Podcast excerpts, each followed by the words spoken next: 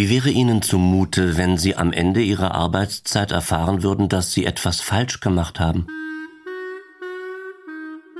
Ich meine nicht am Ende eines Arbeitstages oder einer Fünf-Tage-Woche, sondern am Ende Ihres Berufslebens, kurz bevor Sie in die Rente gehen.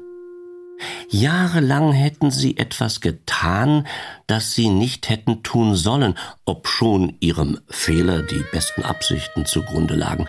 Es tröstet sie auch nicht, dass dieser Lapsus niemandem auffiel. Zu keiner Zeit hat sie ein Vorgesetzter zum Gespräch gebeten, um sie zu korrektem Handeln zu ermahnen. Kein Kollege hat sie mit einem gut gemeinten Ratschlag auf den richtigen Weg zurückgeführt. Nichts. Niemand. Das macht die Sache sogar noch ein bisschen deprimierender. Da anscheinend niemand etwas bemerkt hat, könnte man, statt am allerletzten Feierabend den Mantel vom Bürokleiderständer zu nehmen, denselben stillschweigend über die Angelegenheit decken. Hm, wo kein Kläger, da kein Richter. Doch hm, wäre das eine Lösung? Fehler bleiben Fehler und Irrtümer ebenso. Wie würden Sie sich fühlen? Gerechtigkeit für das Äh. äh. Ein Feature von Jörg Subiella. Ich habe im Kulturradio gearbeitet, hauptsächlich als Reporter. Mein Handwerk war Wortwerk. Ich hatte es mit gesprochener Sprache zu tun, der eigenen oder der von anderen. Ich habe, wie das in unserem Metier routiniert und etwas gedankenlos heißt, Beiträge gemacht. BMOs oder BMEs, wie sie zuweilen noch gedankenloser abgekürzt werden. Beiträge mit O-Tönen oder Beiträge mit Einspielern. Das heißt, ich habe Menschen befragt und sie in Berichten, Reportagen und Interviews zu Wort kommen lassen über Themen, die in ein Radioprogramm wie dieses gehören. Ausstellungen, Theaterpremieren, Denkmalpflegefälle, Hochschulaktivitäten, Bücher, Kulturgeschichte und Kulturpolitik, regionale Lebensart, Events, Projekte, Tagungen und so weiter. Den aufgenommenen Worten meiner Interviewpartner entnahm ich, was ich für meine Berichte brauchte. Schneiden nennt man das. In Erinnerung an jene fernen Analogzeiten, als man tatsächlich an Schneidemaschinen Magnettonbänder zerschnippelte. Heutzutage ein Vorgang, den man mit Tastatur und Mausklicks vom Bildschirm sitzend in einem Schnittprogramm erledigt. Schneiden, um die Aussage auf das Wesentliche zu verdichten. Schneiden, um das Gesagte von sprachlichem Geröll zu säubern, denn wer gibt schon haarscharfe, passgenaue Antworten? Wir sind weitschweifig. Wir sind weitschweifig. Nuscheln. Nuscheln. Verlieren. Verlieren den Faden. Den äh, Faden. Beenden die, die Sätze. Nicht. Nicht. Äh, Verhaspeln uns. Verhaspeln uns? Ähm, vergessen. Ähm, ver Verb? Ja, das Verb. Ähm, was? Na, finden nicht das, ähm, äh, das rechte Wort? Äh, weichen den Fragen aus, wechseln in den äh, Zeitebenen und äh, Sinnbezügen, also geraten, äh, geraten ins Stocken, ins Stocken und äh, und stottern, stottern.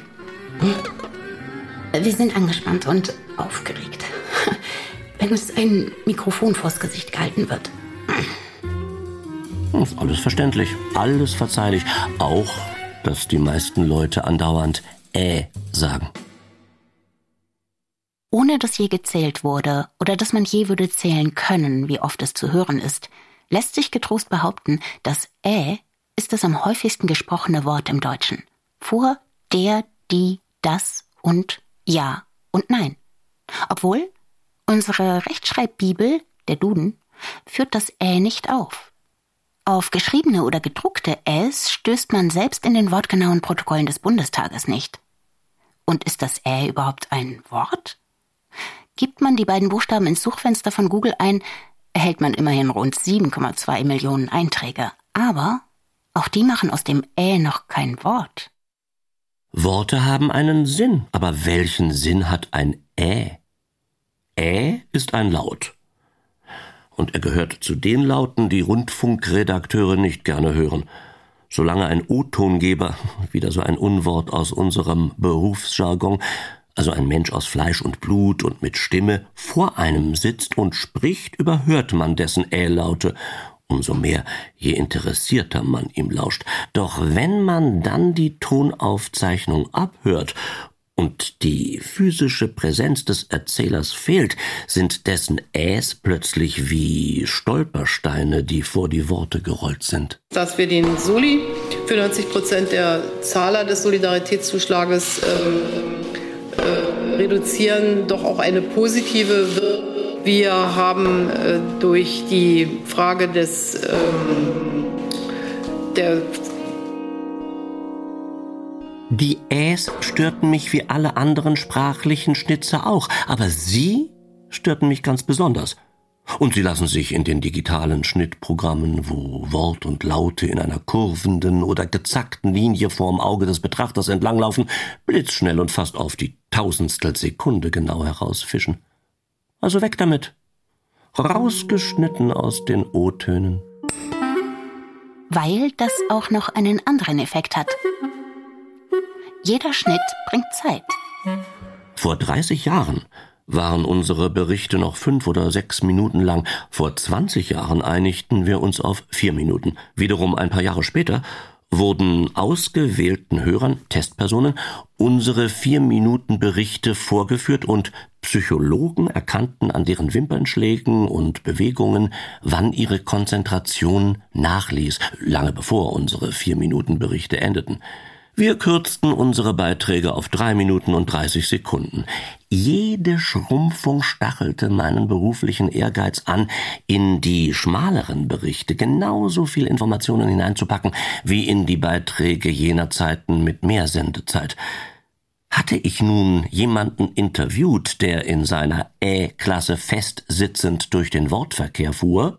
Denn ähm, äh, teilweise äh, wirklich großartig, also wirklich große. Äh konnte ich ihn mittels digitaler Technik aus seinen dicken Ä-Polstern herausschneiden. Die, die, äh, also, was man. Nein, ich kann nur sagen, also das sind völlig, äh, das sind völlig, äh, aber es ist natürlich richtig, dass die Leute im, meinem Stinker mich am liebsten selber sehen. Edmund Stoiber, der einstige bayerische Ministerpräsident, einer der berühmtesten Experten der letzten Jahrzehnte über seinen Stimmkreis. Zwölf Sekunden fährt er in seiner Ä-Klasse den Worten hinterher. Gift fürs Radio. Sein Gestammel ist ein Ausschaltimpuls. Fürs Eigentliche. Aber es ist natürlich richtig, dass die Leute in meinem Stimmkreis mich am liebsten selber sehen. Braucht er aber nur drei Sekunden. Wobei Stimmkreis doch eher wie Stinkkreis klingt.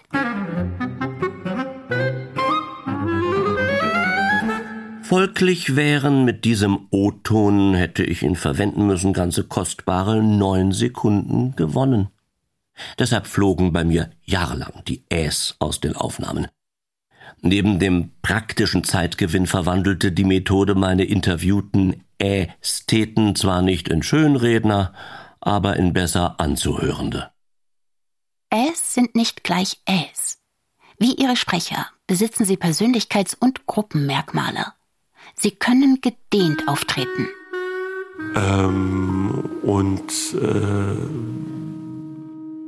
die Überbrückungssilbe kann sich kurz, schnell, unauffällig und verhuscht zwischen die Worte quetschen. Und äh, das. Äh, Wie bitte? Äh, Oder sich selbstbewusst und raumgreifend dazwischen stellen. Äh, und. Ähm, und das Ä kann sich wie eine Klette an die Worte anheften. Ich singe aber auch die großen Hits Chris Norman mit. Äh, äh,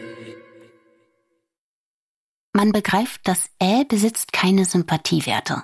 Nicht nur unter Rundfunkredakteuren. Das belegen schon seine Bezeichnungen. Stammelsilbe, Stotterwort, Verlegenheits- oder Überbrückungslaut, Füllwort. Heute geht es darum, wie du Äs, Äms oder andere Füllwörter vermeiden kannst. In Rhetorikkursen werden regelmäßig Ratschläge erteilt, wie man sich den Stammellaut Ä abtrainieren kann. Entsprechende Videos kann man leicht auf YouTube aufrufen. Heute geht es darum, wie vermeide ich Ä und M bei Vorträgen.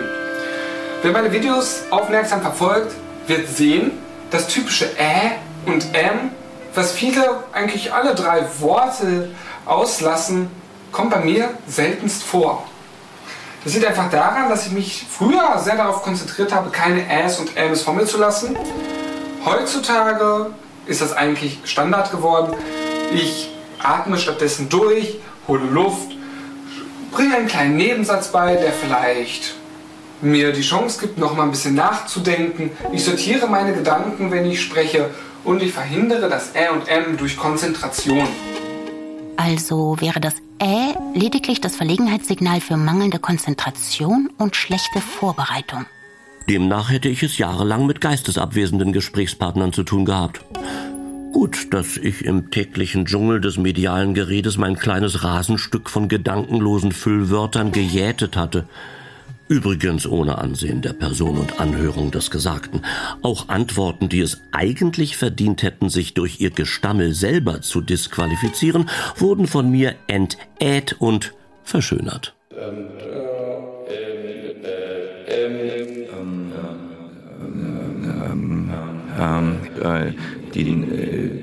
Ja, wie es mit langjährigen Feindschaften so geht, Irgendwann hat man nicht nur dank intensiver Beobachtung das Objekt seiner Abneigung ausgeforscht, sondern auch sich selbst.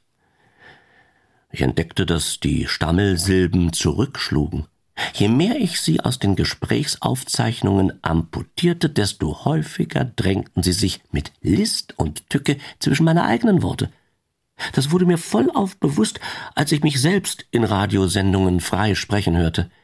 Hatte ich tatsächlich schon immer so viel zwischen den Worten geäht? Ich fühlte mich ertappt und beschämt. Einem Radiomenschen sollten Sätze ohne Ä und Aber entströmen, wenn er denn ein Profi ist. Ich war offenbar kein Profi. Meine Pausenquäker entfleuchten mir verflucht nochmal umso häufiger, sobald ich in ein Studiomikrofon sprach. Als Exorzist der Äs versagte ich an mir selber kläglich, ganz im Gegensatz zu dem smarten jungen Mann aus dem YouTube-Kanal, obwohl ich mich konzentrierte, obwohl ich tief durchatmete, obwohl ich kleine Nebensätze einflocht. Ein Don Quixote des akustischen Reinheitswahns im Kampf gegen die geräuschvoll klappernden Windflügel der Alltagssprache. Das Ä findet statt, es gehört zu dir, lass es zu, äh, sieh zu, wie du damit umgehst. Es gehört zum normalen Sprechen einfach dazu. Sagt der Sprecherzieher Mirko Jugelt.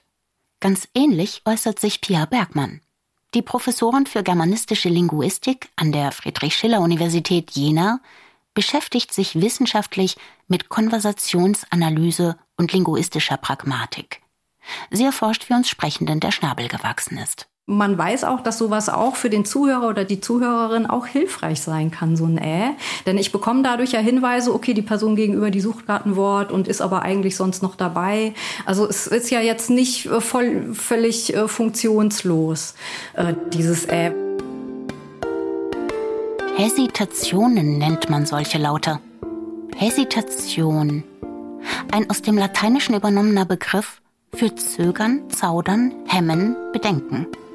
Die deutschen Wörter und Fremdwörterbücher verweisen auf seinen veralteten Gebrauch. Aber man erinnere sich seines Schulenglischs. Hesitation. Und die Basketballbegeisterten werden schon mal vom perfekten Hesitation Move vor dem Ballwurf in den Korb gehört haben. Das Ä scheint folglich eine nützliche Sache zu sein. Wenn nun diese vermeintliche Überflüssigkeit nicht überflüssig ist, müsste man doch mehr darüber herauskriegen können als bloß seinen Terminus technicus Hesitation. Vielleicht existiert eine Ä-Kunde, eine Äologie und ich wusste davon nichts. In der Universitätsbibliothek meines Vertrauens fand ich in den Bücherregalen der Sprach- und Sprechwissenschaften jedoch nichts bis auf eine wunderliche Behauptung in einem älteren Sprechlexikon unter dem allgemeinen Schlagwort Hemmungsgefühle beim öffentlichen Reden. Wir erblicken in den Hemmungen eine Sonderform der wohl bei den meisten Menschen irgendwie vorhandenen Lebensangst des Individuums. die man als ein Verzagen vor der Übermächtigkeit und Unbegreiflichkeit uh, des Mysteriums des Lebens auffassen kann. Puh, um mal diese Hesitation anzuwenden. Mit äh, solch einer Metaphysik des Stammelns war weder mir geholfen noch dem Ä geholfen.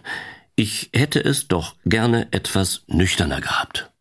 Ähm, also grundsätzlich sind diese, also Füllwörter, wie Sie sagen, das sind Dinge, die, die oft einen schlechten Ruf haben oder die man eben so als reine Füllwörter sozusagen äh, betrachtet, die aber eigentlich, wenn man sich Gespräche, also vor allem wirklich in der Face-to-Face-Interaktion, also wirklich im direkten äh, Kontakt mit dem Gegenüber, die da einfach eine große Rolle spielen, um äh, das Gespräch zu strukturieren und zu organisieren. Also von daher ist so Füllwörter klingt immer so ein bisschen despektiv despektierlich. Wenn wir äh oder auch hm sagen oder uns eine andere Hesitation über die Lippen kommt, schiebt der Gedanke eben gerade seinen Fuß in die Tür. Er braucht noch einen Sekundenbruchteil, um unseren Sprechraum vollständig zu betreten. Hesitationen sind gewissermaßen Keimzellen des Sprechdenkens. Man könnte sie auch als ein Sprechen im Leerlauf im Leerlauf bezeichnen. Noch fehlen die Worte, aber unsere Wortbildungsmaschine, die Stimmbänder, schwingen schon. Der Franzose sagt, der Appetit kommt mit dem Essen. Und dieser Erfahrungssatz bleibt wahr, wenn man ihn parodiert und sagt, der Gedanke kommt beim Sprechen. Heinrich von Kleist in seinem Aufsatz über die allmähliche Verfertigung der Gedanken beim Reden aus dem Jahr 1805. Darin ergründet der Dichter das an sich selbst beobachtete Phänomen, unter welchen Umständen und mit welchen Geräuschen die allmähliche Verfertigung der Gedanken beim Reden entsteht. Ich glaube, dass mancher großer Redner in dem Augenblick, da er den Mund aufmachte, noch nicht wusste, was er sagen würde aber die Überzeugung, dass er die ihm nötige Gedankenfülle schon aus den Umständen und der daraus resultierenden Erregung seines Gemüts schöpfen würde, machte ihn dreist genug, den Anfang auf gutes Glück hin zu setzen. Machen wir eine Probe aufs Exempel, anhand eines berühmten O-Tones aus der jüngeren deutschen Vergangenheit. Günter Schabowskis Ankündigung der Reisefreiheit für DDR-Bürger auf der Pressekonferenz am 9. November 1989. Auf die Frage eines Journalisten, ob das angekündigte Reisegesetz der DDR nicht ein Fehler sei, antwortete das Mitglied des Politbüros. Nein, das glaube ich nicht. Äh, wir wissen um, die, um diese Tendenz in der Bevölkerung, um dieses Bedürfnis der Bevölkerung zu reisen oder die DDR zu verlassen. Und äh, wir haben die Überlegung. Stockend tastet sich Schabowski an den Anfang seiner Argumentation heran. Eine Sekunde später hat er ihn und schnurrt seine Sätze herunter, bis er an einen Punkt gelangt, wo der Fakt, öffentlich über Reisefreiheit zu sprechen, für ihn, den Funktionär, selber so unerwartet neu ist, dass er wieder aus dem Konzept gerät. Äh, wir sind natürlich besorgt, dass also diese Möglichkeit dieses Reisegesetzes, es ist ja noch immer nicht in Kraft, es ist ja ein Entwurf. Allerdings ist heute, soviel ich weiß, eine Entscheidung getroffen worden, also das Besondere ist ja, wenn wir miteinander sprechen, dass wir keine Zeit haben. Also wir haben wenig Zeit zu planen. Wir müssen gleichzeitig sprechen und zuhören. Das heißt, wir sind da wirklich großen Zwängen, sowohl kognitiv als auch interaktional ähm, ausgesetzt, weil wir sehr viel gleichzeitig koordinieren müssen. Das heißt, was das Ä uns zum einen tatsächlich verschafft, ist natürlich Zeit. Weil wir es äh, für einen unmöglichen Zustand halten, dass sich diese äh, Bewegung vollzieht. Äh, über einen befreundeten Staat, äh, was ja auch für diesen Staat nicht ganz einfach ist. Und deshalb äh, haben wir uns dazu entschlossen, heute äh, eine Regelung zu treffen, die es jedem Bürger der DDR möglich macht, äh, über Grenzübergangspunkte der DDR äh, auszureisen. Heinrich von Kleist ich mische unartikulierte Töne ein, ziehe die Verbindungswörter in die Länge, gebrauche wohl eine Apposition, wo sie nicht nötig wäre, und bediene mich anderer, die Rede ausdehnender Kunstgriffe, zur Fabrikation meiner Idee auf der Werkstätte der Vernunft die gehörige Zeit zu gewinnen. Also seien das jetzt so Dinge wie ach oder a oder o, also solche Dinge, die unter Interjektionen oft fallen, oder eben auch solche Dinge wie das ä oder das m oder meinetwegen auch so Hesitationsphänomene wie das pff also wo man einfach noch nicht mal was Vokalisches hat sozusagen, sondern wirklich rein konsonantische Merkmale, dass das Dinge sind, die einfach wichtig sind, um unsere Gespräche zu organisieren und die da verschiedene Funktionen haben. Und gerade zum Ä gibt es auch wirklich experimentelle Studien, die eher aus diesem Bereich der Psycholinguistik zum Beispiel rauskommen, wo dann auch gezeigt wird, dass zum Beispiel der Unterschied zwischen Ä und M damit zusammenhängt, wie groß das Element ist, das danach gesucht wird. Also ist das nur ein Wort oder ist das eine ganze syntaktische Konstituente, die da gesucht wird, wo man wirklich dann Rückschlüsse darauf ziehen kann, was für Planungen da jetzt sozusagen gerade ablaufen. Und dann gibt es nun mal das Phänomen, dass ich während ich spreche eine Pause zum Denken brauche, nach einer Formulierung suche und äh, dann aber keine echte Sprechpause machen kann, also ich verstumme nicht mitten im Ausspruch, denke danach und spreche dann weiter. Nein, ich fülle diese Denkpause mit einem Ä. Das ist also etwas ganz Natürliches, weil ich damit auch im Gespräch das Gespräch am Laufen halte. Ich signalisiere meinem Kommunikationspartner, ich habe das Gespräch nicht abgebrochen, ich bin noch da, es geht gleich weiter, hab etwas Geduld und Mal salopp formuliert, quatsch mir nicht dazwischen. Hm, eigentlich recht ökonomisch. Unser Redefluss stockt und statt jedes Mal zu sagen, Moment, ich bin noch nicht zu Ende, setzen wir ein Ä. Das auch noch eine andere praktische Funktion haben kann, für die Linguistikprofessorin Pierre Bergmann einen Fachbegriff bereithält. Äh, man nennt das dispräferierte Handlungszüge. Was für ein edles wissenschaftliches Prädikat für die von mir geschmähten Äs. Äh, äh, und was sind nun dispräferierte Handlungszüge? Auf die Frage, hast du heute Abend Zeit? Meine Antwort mit äh zu beginnen, macht deutlich, vermutlich nicht. Oder es besteht eine ziemliche Unsicherheit. Oder ich setze es ganz bewusst ein, dieses äh, wenn ich sage, ich habe sie gestern in der Stadt mit ihrer äh, Frau getroffen.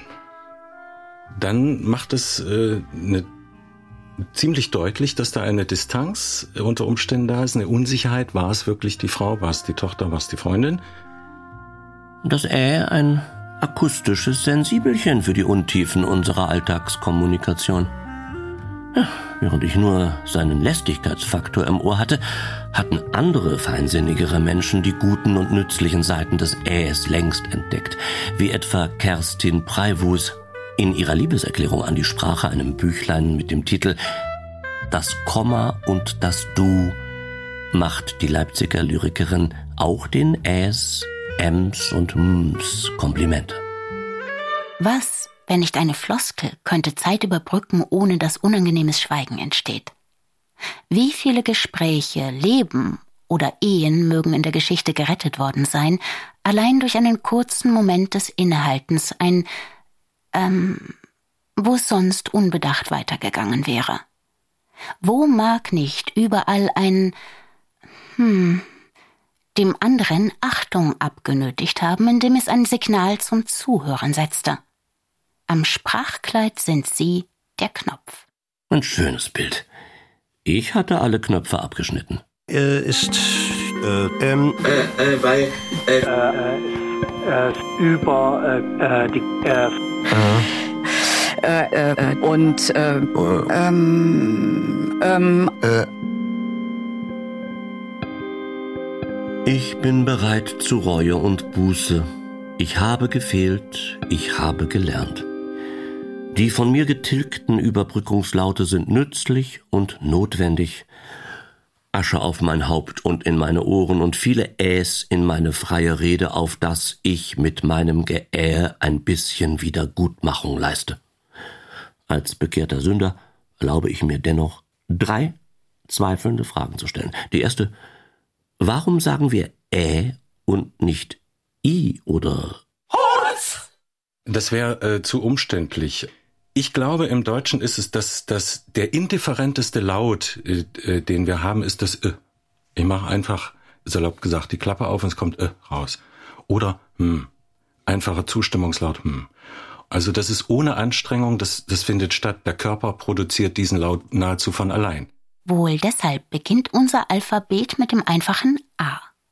Dieser Laut und in seiner unmittelbaren Nachbarschaft das Ä scheinen die von uns am leichtesten zu bildenden Töne zu sein. Übrigens auch die, die ein Kleinkind zuerst artikuliert. Und ist nicht das Geschrei eines Babys dem Ä verwandt? Womit ich zu meiner zweiten Frage komme. Wenn das A oder das Ä von unserer körpereigenen Schallröhre am einfachsten zu artikulieren ist, dann sollte das Hesitations-Ä ja wohl universell sein. Die Ureinwohner Grönlands müssten demnach ebenso ähen wie die Japaner. Doch dem ist nicht so. Das Ä kommt zwar in vielen Sprachen vor.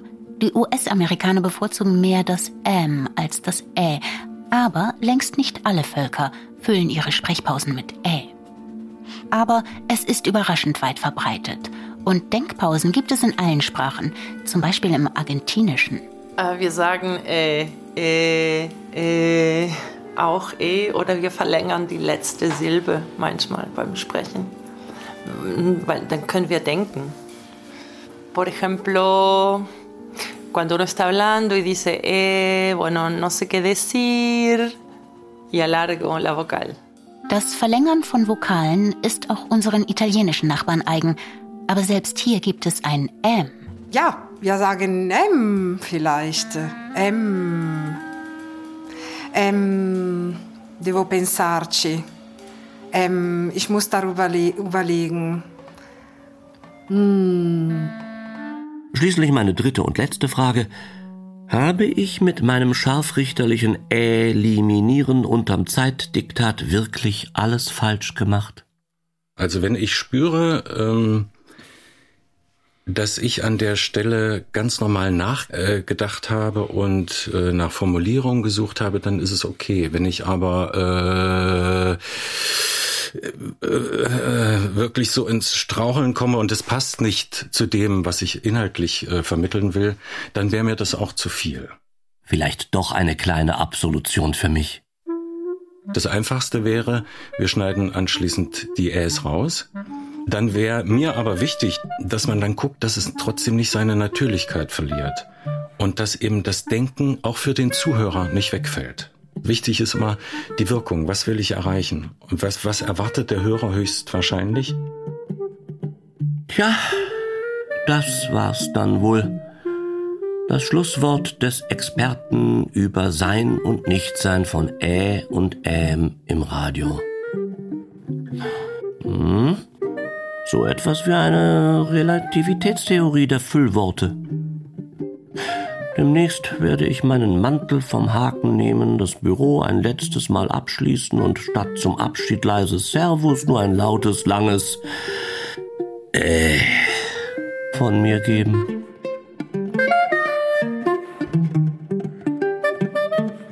Gerechtigkeit für das Ä.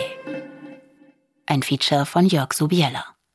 Redaktion Katrin Ähnlich. Es sprachen Bettina Kurt, Ilja Richter, und Axel Thielmann. Ton André Lühr. Schnitt Christian Grund. Regieassistenz Dagmar Palowski. Regie Stefan Kanis. Also ich habe mit, äh, mit Jerome telefoniert und äh, die äh, gegenseitige Wertschätzung weiterhin. Ähm, ich weiß nicht, ich habe den Spieler auch, das, das glaube ich, das ist auch ähm, meine Aufgabe, den Spielern irgendwie ehrlich und fair auch zu begegnen. Jemand so viele Länderspiele hat und ihn im Gespräch äh, so viel auch erreicht, ihm äh